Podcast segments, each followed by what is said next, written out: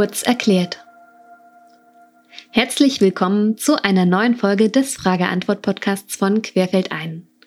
Nach einer kleinen Sommerpause geht es jetzt wieder richtig los und das auch gleich mit einer sehr spannenden Frage. Im Magazin stellen wir ja regelmäßig Crowdfunding-Kampagnen vor. Viele Fotografinnen finanzieren Fotobücher und Bildbände über Crowdfunding-Plattformen wie Kickstarter, Startnext, Indiegogo, Go and Found Me und so weiter. Oft steht in diesen Kampagnen, dass das Buch bei erfolgreicher Finanzierung im Verlag XY erscheinen wird.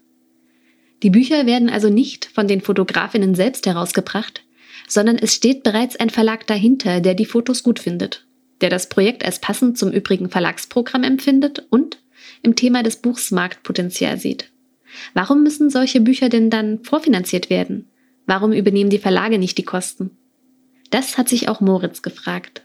Er schrieb uns, ich sehe immer wieder Crowdfundings von Fotografinnen, die bereits einen Verlag haben. Warum finanzieren die Verlage nicht die Bücher selbst? Seit wann ist es so, dass Verlage da kein Risiko mehr eingehen? Um diese Frage zu beantworten, haben wir dieses Mal bei den Angesprochenen selbst nachgehakt. Geantwortet hat uns Nicola van Felsen. Sie ist Verlagsleiterin und Geschäftsführerin bei Hartje Kanz, einem international führenden Verlag für bildende Kunst, Fotografie und Architektur. Das ist eine spannende und gute Frage, die ich gern beantworte. Ich möchte vorwegnehmen, dass Fotobücher in unserem Programm einen wichtigen Platz einnehmen und wir an das Medium Fotografie als zentrales Ausdrucksmittel visueller Kultur glauben, egal ob innerhalb der Kunst, als Dokumentation oder in anderen Kontexten. Unser Ziel ist es, mit sehr gut gemachten Fotobänden nicht nur zeitgenössische, sondern auch zentrale historische Positionen zugänglich zu machen. Crowdfunding ist eine faszinierende Möglichkeit, vor Erscheinen eines Buches herauszufinden, ob das Buch einen Markt hat und sein Geld verdienen kann. Schon lange bevor es die Möglichkeit des Crowdfundings gab, mussten Fotobücher subventioniert werden. Es geht also nicht darum, ob Verlage ein Risiko eingehen, sondern darum, dass der Markt für viele Titel so extrem klein ist, dass die Bücher ihre Einstandskosten überhaupt nicht verdienen können. Mit einer Verkaufsauflage von 200 bis 400 Exemplaren und einem Ladenpreis von zum Beispiel 40 Euro kann ein Verlag einen Umsatz von etwa 5400 Euro erwirtschaften. Davon lassen sich ein Grafiker, ein Redakteur, die Lithografie, Druck und Bindung, Transporte und Rechte, Vertrieb, Marketing, Presse, Vorschau etc.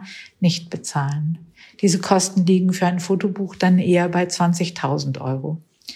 Es geht also gar nicht darum, ein Risiko einzugehen, sondern um eine Unterfinanzierung. Crowdfunding ist vergleichbar mit dem Test am Markt.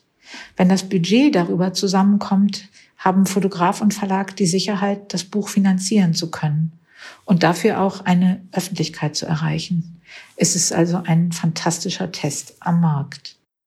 Fotobücher haben also eine relativ kleine Zielgruppe und demnach leider auch eine kleine Auflage. Das wirkt sich sehr stark auf den Preis aus und auf das Risiko für Verlage und die Fotografinnen. Bereits vor dem Internet und der Möglichkeit von Crowdfundings mussten Fotografinnen einen Eigenanteil aufbringen vermutlich eben auch häufig, indem sie diesen Eigenanteil eingeworben haben bei UnterstützerInnen.